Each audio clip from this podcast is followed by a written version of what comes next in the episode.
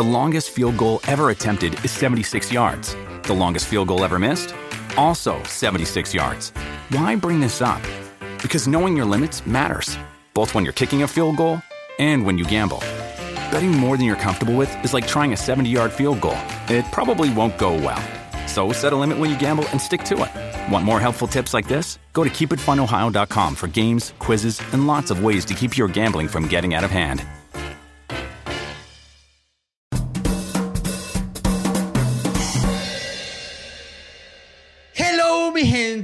Amada y bienvenidos a un nuevo episodio de Bla, Bla, Bla, el podcast que usted está escuchando en este momento. Muchísimas gracias a todos los que le dieron play al episodio desde donde sea que estén, en Venezuela, en Uruguay, en España, en el Polo Sur. ¿Habrán escuchas en el Polo Sur?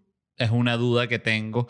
Me gustaría tener, aunque sea alguien que me escuche en el Polo Sur. Ese va a ser mi próximo objetivo. Les recuerdo que el inicio del episodio está disponible aquí y el final lo encuentran en el Patreon de bla bla bla, que es patreon.com slash bla bla bla podcast. Visitan esa dirección que les acabo de decir o se descargan la aplicación de Patreon en su celular que funciona excelente. Este episodio está patrocinado por Orangutan Care y Orangutan Provoke. Orangutan Care es la línea de productos del cuidado de la piel y productos con CBD y productos del cuidado de la piel con CBD de la gente de Orangutan. Tienen productos como las cápsulas de CBD que sirven para cantidad de cosas, para la inflamación en el cuerpo, en la piel, en las arterias, en los músculos, en los intestinos, en todos lados. Esto tiene CBD, se toma una o dos cápsulas al día. Pueden conseguir todos estos productos en Orangutan Care en Instagram. Ahí pueden ver todo, pueden preguntar, pueden leer. O si los quieren comprar, van a orangutancare.com e introducen el código LED y así obtienen un 10% de descuento de nada. Y Orangutan Provoke, la línea de juguetes sexuales, hoy les voy a hablar de este que es el Naughty Finger, que como pueden ver en su diseño es como para que tú te lo pongas así y esto sea como un super dedo, para que tú toques el, el punto G y el punto H y todos los puntos que tú quieras tocar. Lo prendes. Fíjense, esto tiene 10 tipos de vibraciones. Esto es a prueba de agua, se carga y luego funciona desconectado el cargador. Siempre les he dicho que incómodo estar echando dedo y esto con un cable largo con extensión enchufado directo a la corriente. Primero, no se debe usar así, pero además Qué incómodo. Pueden conseguir todos estos productos en Instagram, Orangutan Provoke, o en su página web orangutanprovoke.com, donde una vez que compren su producto, introducen el código LED, obtienen un 10% de descuento, se echan dedo y me dicen, gracias LED, me eché dedo más barato gracias a ti. Así es. Em, antes de arrancar con el episodio de hoy, les digo rápidamente los lugares donde me voy a estar presentando. Voy a estar este 22 de junio en Dallas, el 23 de junio en Houston, el 30 de junio en Miami, el 3 y 4 de julio en Ciudad de México, el 23 de julio en Orlando, el 30 de julio en Chicago, el 1 de agosto en Nashville, el 6 de agosto en Panamá, y el 24 de septiembre en Washington, D.C. Muy pronto voy a estar anunciando la gira de Europa, así que estén pendientes. Eso va a salir a la venta ya, muy, muy pronto. Voy a estar por Málaga, por Valencia, Barcelona, Madrid. Londres, Manchester, voy a estar en La Coruña, voy a estar en Málaga, no sé si la dije ya, Tenerife, Oporto y otras ciudades que estamos buscando que, que se, bueno, conseguir finalmente cerrar un trato con los bares y así, pero estas son las ciudades que ya van seguro. Madrid, Barcelona, Valencia, Tenerife, La Coruña, Málaga y Londres. Manchester creo que también seguro, así que estén pendientes porque eso sale a la venta pronto. Arrancamos con el programa de hoy. Lo primero es decir que este es el mes del orgullo, no lo habíamos mencionado, todo el mes de junio es el mes del orgullo LGBT, el mes del Pride una felicitación grande a toda la gente de la comunidad LGBT que esté escuchando, sea de la rama que usted sea, de la comunidad LGBT, porque es grande. Para quienes no sepan, la, el mes del Pride se celebra en junio para conmemorar las revueltas de Stonewall. Stonewall era un bar gay que había en Greenwich Village, en New York, y en ese bar hicieron, la fecha la tengo anotada aquí, el 28 de junio de 1969, interesante, una redada policial súper violenta en ese bar, que era un bar de nuevo, que era un bar gay, y eso inició un ciclo de protestas que fueron las primeras protestas masivas en las cuales la gente de la comunidad LGBT, bueno, exigió sus derechos, ¿no? Em, es un poquito de contexto histórico con respecto al mes del orgullo, pero más allá de eso, para no caer como en el tema general, estuve leyendo este artículo de Insider que habla de una discusión interna que existe en la comunidad LGBT sobre si la gente kink debe participar o no en el desfile del Pride, ¿no? La gente King es la, esta, toda esta gente, o sea, la traducción como que literal sería como que excéntrico, fetichista, depravado también es como una de las traducciones, pero Kings son estos básicamente los que se, se, visten de cuero o se ponen un hilo de cuero y una cadena y unas, unas orejitas de perro y lo está paseando otro que está también con hilo, eh, con máscara pero sin las orejitas de perro o lleva quizás una de gato, puede haber ahí otro morbo y lo va paseando y este va así gateando de perrito con su hilo de cuero y su cadena, ¿no? Totalmente cool. ¿Cuál es la discusión? La discusión es sobre si este grupo eh, que vamos a decir es como el más excéntrico, debería poder participar en la marcha porque em, el argumento es que primero que hay niños este, que pueden ver la marcha del orgullo, entonces no se ve como muy bien que haya un tipo de hilo dental siendo paseado como perro si hay niños asistiendo. Este, y lo otro es la gente que simplemente está pasando por ahí que no tiene que ver como que una, vamos a decir, una escena semisexual, ¿no? Los factores aquí son como dos, ¿no? Un lado, según lo que leí, ¿no? Eh, un lado de la comunidad LGBT quiere que esta marcha del Pride, quiere que todas las celebraciones que sean en el mes del orgullo sean más grandes, ¿no? Tengan mayor alcance. Yo diría que esta es como el lado corporativo del LGBT entonces, una de las maneras de obtener ese crecimiento es haciendo que la marcha sea más family friendly, ¿no? Es como, es lo mismo que hace Disney, ¿me entiendes? Esa es la razón por la que Disney no tiene un personaje que si de un zorrillo que le guste que lo lleven con cadena y con hilo de cuero, ¿no? Es la misma razón, porque quieren que sea family friendly.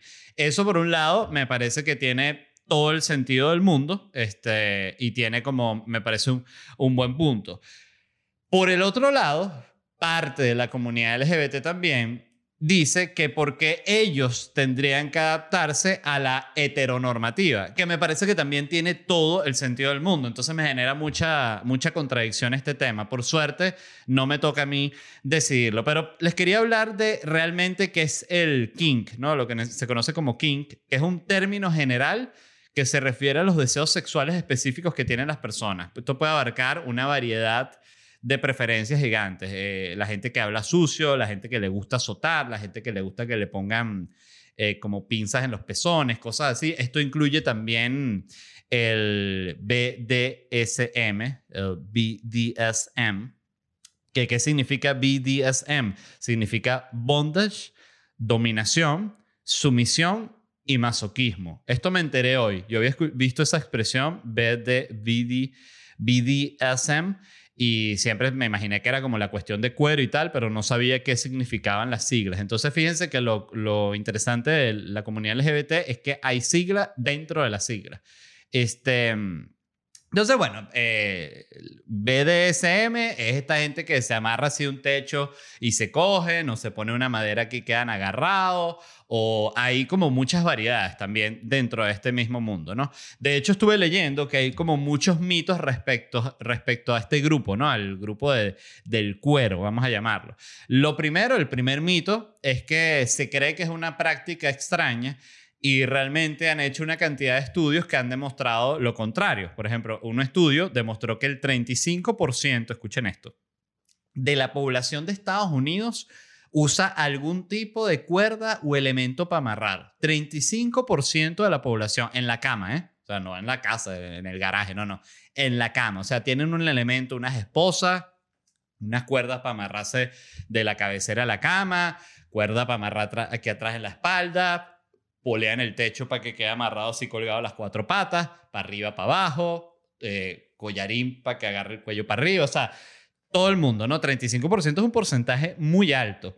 Y en otro estudio, esto es incluso más impresionante, 68% de los entrevistados dijeron que fantaseaban con ser amarrados o dominados durante el acto sexual. Entonces, ¿qué quiere decir esto? Que eh, un poquito como que esa visión que de repente le dan a la gente BDSM, eh, como que hay estos bichos rarísimos, los del cuero y que se amarran y vaina, y realmente digamos que es un fetiche bastante común en la población general. Solo que bueno, la gente no llega al punto de decir si me va a poner una máscara de perro, un hilo dental, este, porque amo el cuero. Em, pero volviendo a lo del kink y el, y el pride, ¿cuál es el problema? No? El problema es que mucha gente, estuve leyendo un punto que me pareció interesante, de la misma comunidad LGBT expresaba que el desfile del orgullo debería tratar como sobre identidad y no tanto sobre fetiche sexual, que ese también me pareció un argumento interesante. El otro extremo de la misma discusión es si la gente asexual puede participar de la marcha LGBT, porque si justamente LGBT significa como que activo de una u otra forma. Entonces, la sexual que no le gusta nada, ¿por qué estaría con esta demostración de gente que está justamente luchando porque le gusta algo en específico? Entonces, es como un poco contradictorio ahí. Había toda otra discusión, que también es así, yo no, fíjense que no sabía ni que existía, de toda una parte de la comunidad LGBT que rechaza fuertemente el matrimonio y la búsqueda de la igualdad en el matrimonio y todo eso, porque dice que es también entrar dentro, dentro de la heteronormativa y de todos estos parámetros que son de, de, de los heterosexuales, entonces, ¿por qué nosotros también nos tenemos que casar? Y dicen que hay como toda una tendencia que está como que en la cual la comunidad LGBT también se está como que por una parte de la comunidad LGBT se está haciendo como más conservadora y es justamente la comunidad LGBT que, que, ya se ha casado y que está teniendo hijos, entonces ya son una familia. Entonces, claro, empieza este conflicto de la pareja gay que quiere ir con sus dos niños a, a la marcha del orgullo, pero no sabe si ir porque va a estar los otros con, con el hilo dental en la cabeza de perrito. Entonces están como en ese conflicto y en esa discusión. Me, yo siento que esta que este conflicto no va a bajar, sino va a aumentar, porque justamente al la sociedad avanzar y cada vez las personas de la comunidad LGBT tener más derechos, tú ves que parte de lo que pasa es que van armando sus familias y eso, o sea, al armarse familia empieza inmediatamente la tendencia conservadora de no quiero que mis niños vean esto, no quiero que mis niños vean lo otro, cuando justamente el Pride, y es donde creo yo que que es donde se encuentra la contradicción y la discusión tan delicada que es este punto, es que para mí, como yo lo veo, la esencia de, la marcha del orgullo o del mes del orgullo es justamente la libertad total, o sea, para gente normal y vestidita con, con, corbatita y vaina, hay millón de marchas, ¿me entiendes? Y hay un millón de eventos. Entonces siento que parte de la esencia de la marcha del orgullo es eso, la, libertad total y que tú ves ahí cualquier cosa. A mí me tocó para el programa de, Chumel Torres cubrir la marcha eh, del orgullo LGBT en Ciudad de México. Eso habrá sido en el año 2018 probablemente, creo. Sí, porque 2019 no, 2018. Y fue tremenda experiencia, la verdad. Este es, es interesante como cuando tú hablas con la gente, simplemente, no sé, se te, se te cae un poco el prejuicio, es la verdad, porque recuerdo sí que me tocó entrevistar a dos tipos que eran, iban como de vaquero y solo tenían puesto un hilo dental y sombrero así aceitados, papiados divinos los dos y estaban como que, ¡uh! Y me tocó entrevistarlos y una vez que me puse a hablar con ellos, eran como estos tipos súper conscientes del tema de la comunidad LGBT y súper serios, pero seguía siendo un vaquero escarchado con hilo dental. Entonces sí te genera como, es imposible que no te genere un conflicto, es la pura verdad. Siempre lo he pensado con el tema del traje, yéndome al, al otro puesto y no sé si lo he comentado aquí en el podcast, pero fíjense cómo el traje, saco, camisa, corbata, zapatos de vestir, cinturón, es la muestra o es la, la, sí, el uniforme de lo respetable, ¿no? De lo, de lo serio, de lo ejecutivo. Pero por otro lado, el traje es el uniforme de la gente más corrupta y más mierda del planeta. Entonces es como que, ¿por qué el traje no está mal visto si lo usa casi que literal es el uniforme de los corruptos? O sea, todos los políticos, no, yo sí con mi traje, ¿no? Pero acabas de dejar sin medicina a, a un millón de niños. Pero mira mi corbata doble Windsor respetable. Entonces es como, siempre pienso en eso, me genera conflicto como vemos una vaina respetable y realmente no lo es y por otro lado algo que nos venden como que no es respetable, realmente sí lo es. A mí me parece que alguien que tenga las bolas de llegarse a un desfile eh, con su hilo dental y su carita perrito, tiene mucha personalidad y tiene mucho que decir. Es la pura verdad. Este y por otro lado, creo que la gente que se arrecha porque, ay, que voy a estar pasando por ahí con mi niño y van a ver al gay que va vestido de perrito. Bueno, no pases por ahí. O sea, el desfile es una vez al año, dura cuatro minutos el momento en el que pasa el, el gay vestido de perrito. O sea, por favor, eh, eh, madura. Este, pero nada, me pareció muy interesante toda esta discusión y paso a la siguiente noticia y es que salió uno de estos artículos súper polémicos que habla sobre... El artículo salió en este medio que se llama ProPublica, propublica.org. Yo nunca había visto este medio, pero es un medio que está dedicado, eh, según ellos mismos se presentan, en hacer periodismo como con una intención ética y, y moral, ¿no? Y les llegó todos estos registros de impuestos de, los, de las personas más millonarias, más billonarias, que sería, sería billionaires en, en, en inglés, iba a decir en estadounidense. Em, no sé cuál es la palabra millardario, sería, ya lo dijimos el otro día. Este, revelaron todos los registros de impuestos de esta gente y básicamente lo que determinó es cómo esta gente no paga nada de impuestos. Estamos hablando de los registros de impuestos de los 25 personas más ricas de Estados Unidos. Entre ellos está Elon Musk, Jeff Bezos, eh, George Soros, Warren Buffett eh, y todo el grupo de los millonarios, todos los que tú quieras, Mark Zuckerberg y todo el mundo. El artículo este lo estuvieron preparando durante meses porque decía que era demasiada información. Hay otro artículo que ellos mismos publicaron sobre lo delicado que fue publicar estos registros de impuestos porque esto es ilegal en Estados Unidos, o sea, esos son registros que son privados y que en teoría ningún medio puede publicar.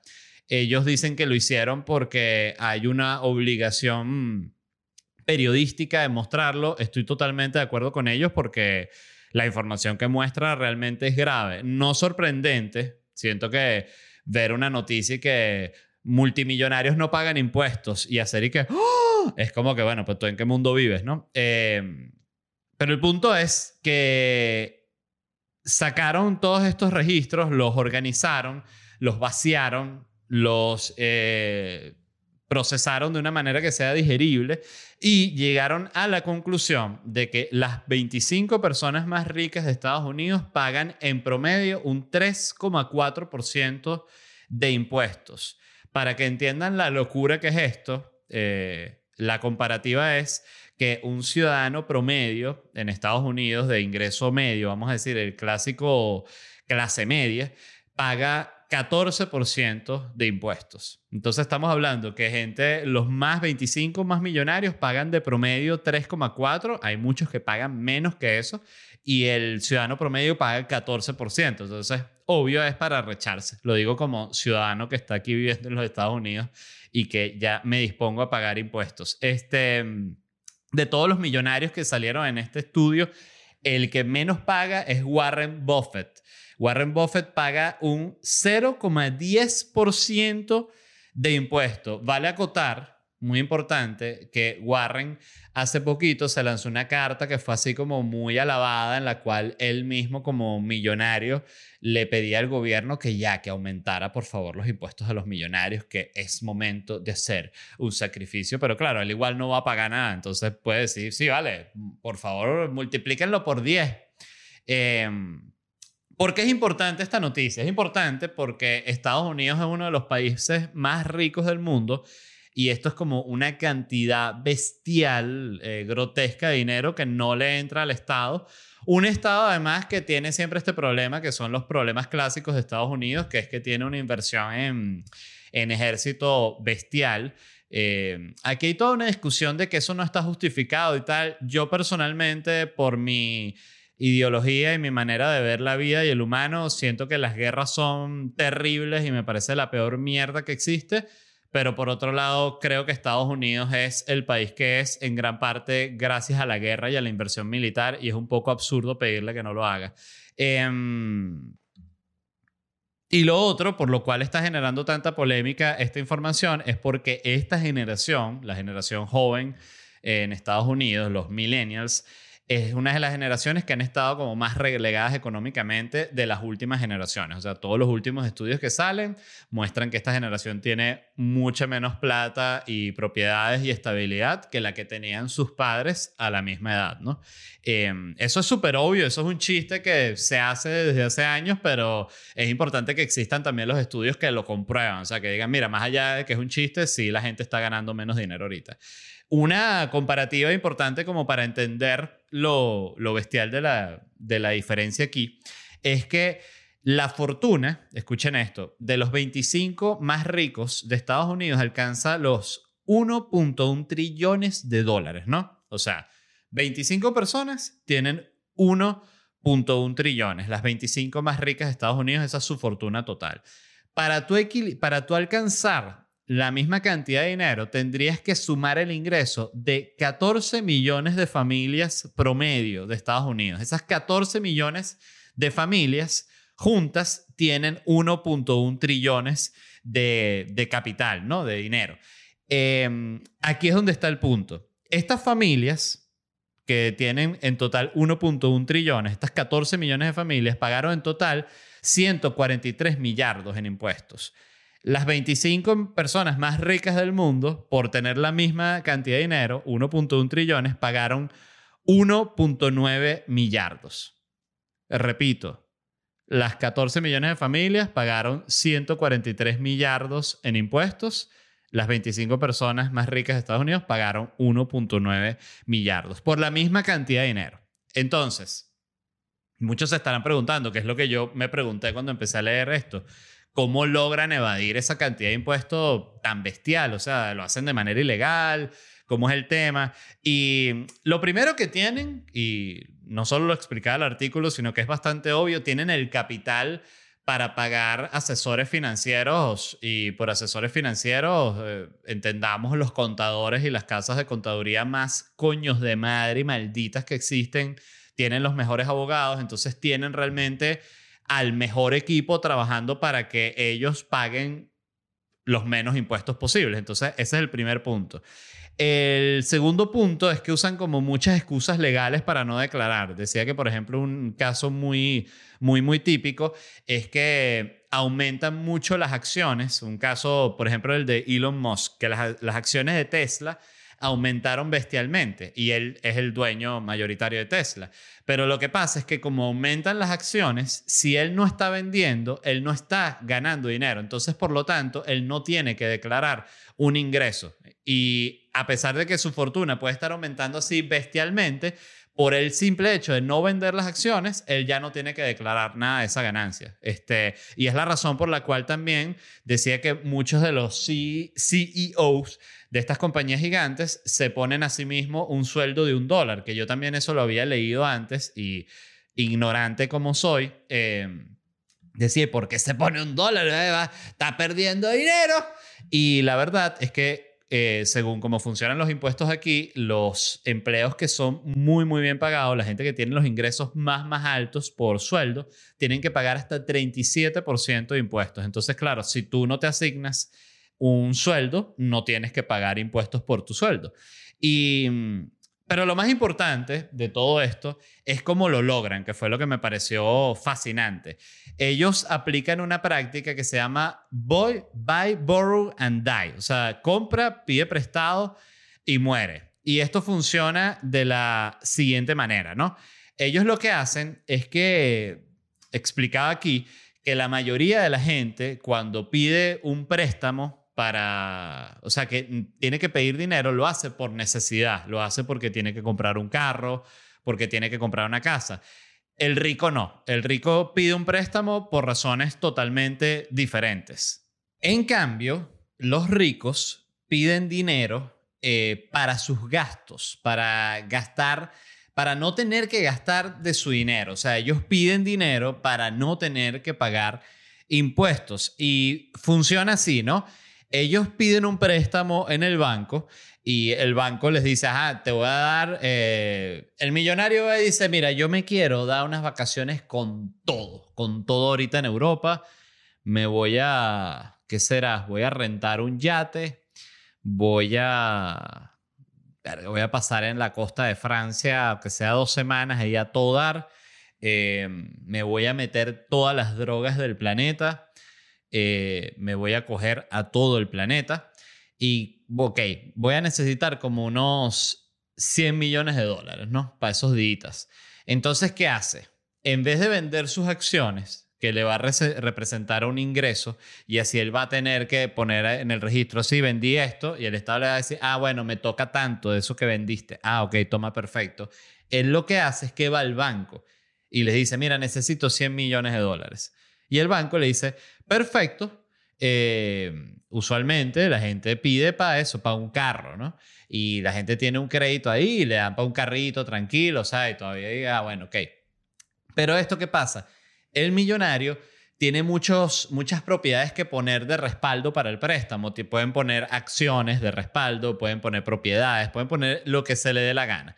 Entonces, claro, le es muy fácil conseguir el préstamo gigante ¿Y qué sucede? Como el préstamo es una deuda que él adquiere, no es, o sea, lo tiene que devolver, no se representa en la cuestión de ingresos como un ingreso. Entonces él agarra ese dinero, se lo gasta, vive de eso, lo paga y no tiene que pagar impuestos. Lo que tiene que pagar son los intereses del préstamo, que según este artículo decía que varían, pero de 3 a 5%, decía que es muy distinto tener que pagar un 3 a 5% de interés cuando si lo hicieras como de la manera convencional con tu dinero, tendrías que pagar impuestos altísimos, más altos de 30%. Entonces es un negocio redondo para ellos. Encontraron esa fórmula. También el artículo explicaba un montón de cosas de cómo hacen incluso cuando mueren, que porque el tema es que aquí en Estados Unidos hay un impuesto que no pela, que es el impuesto a cuando te mueres, que te quitan el 40% de todo lo que hayas dejado, se lo queda el Estado, y dicen que era justamente algo que existe para agarrar lo, el Estado lo más que pueda de los millonarios eh, eh, cuando se mueren, porque dice que tienen tantos recursos, que lo loco es que el gobierno tenga que ellos mismos estar como que si vamos a crear esto para cazar cuando ellos mismos son los que crean el sistema que estos carajos hacen y deshacen, ¿no? Y mm, entonces decía que incluso ahí también tienen mil maneras de hacer que el gobierno no agarre el dinero porque creen que si una fundación, entonces lo dan para la fundación, pero la fundación es del hijo, entonces otra fundación es del otro hijo. Y así hacen como que se pasan toda la vaina y otra vez este, nunca, dieron, nunca, pagaron impuestos y nunca dieron un coño, ¿no? Em, me llamó mucho la atención este artículo. ¿Por qué?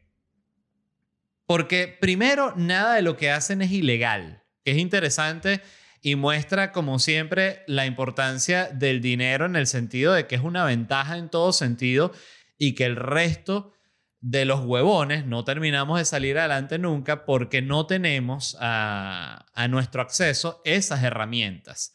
Este, o sea, tú no puedes pagar o no vas a estar pagando la mejor firma de contabilidad que te va a hacer que pagues la menor eh, cantidad de impuestos cuando la verdad tú no estás produciendo tanto como para para que ni siquiera en teoría te preocupe. Em, lo otro es que creo que estas cosas como va a pasar como siempre. Es un artículo que lo vi por todos lados, en Twitter, lo vi en, en Reddit, así reposteadísimo, todo comentadísimo, una indignación, siempre lo mismo. Además, esta generación que vive tan arrecha con, porque no puede tener una casa, porque todo es un problema. Y mm, entonces existe este, este tema de, de indignación con el millonario que ya gana una bestialidad y vive a todo dar y además está guardando todo esto. Yo de nuevo, eh, siento, y esto ni siquiera es por hacer de abogado del diablo, simplemente es por ser realista.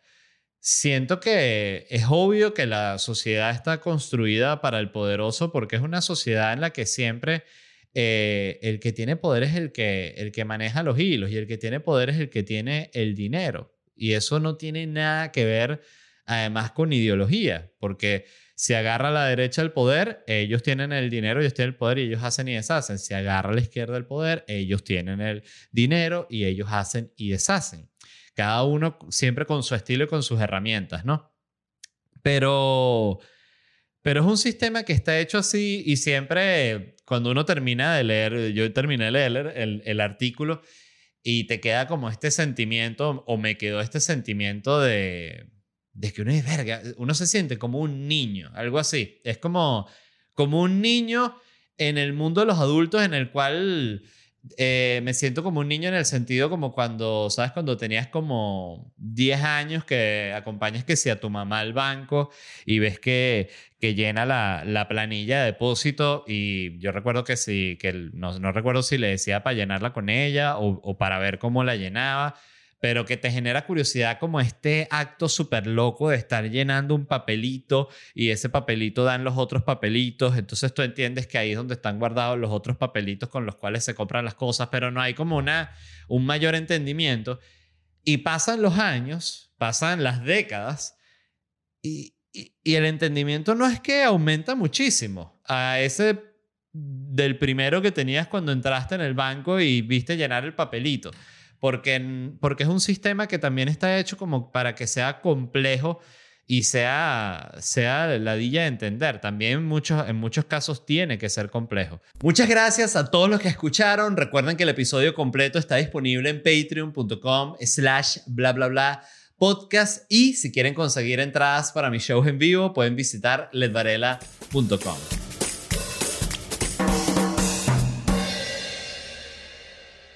¿Estás listo para convertir tus mejores ideas en un negocio en línea exitoso? Te presentamos Shopify. Tal vez no lo sabías, pero nuestro podcast More Than Mamis es un negocio y lo empezamos por supuesto para desahogarnos y hablar sobre la maternidad, no para convertirnos en expertas de ventas y del e-commerce. Así que sí, necesitábamos ayuda para vender nuestro merch y poner en marcha nuestra tienda. ¿Y cómo suena con Shopify? Llegó otra venta. Shopify es la plataforma de comercio que está revolucionando millones de negocios en todo el mundo. Ya seas un emprendedor desde tu casa o desde donde sea, Shopify es la única herramienta que necesitas para iniciar, administrar y hacer crecer tu negocio sin dificultades. Con Shopify puedo gestionar pedidos, envíos y pagos desde cualquier lugar, brindándote toda la información y estadísticas de tus ventas al detalle. Regístrate para un periodo de prueba con tan solo un dólar al mes en shopify.com barra sonoro, todo en Ve a shopify.com barra sonoro para llevar tu negocio al siguiente nivel. Shopify.com barra sonoro.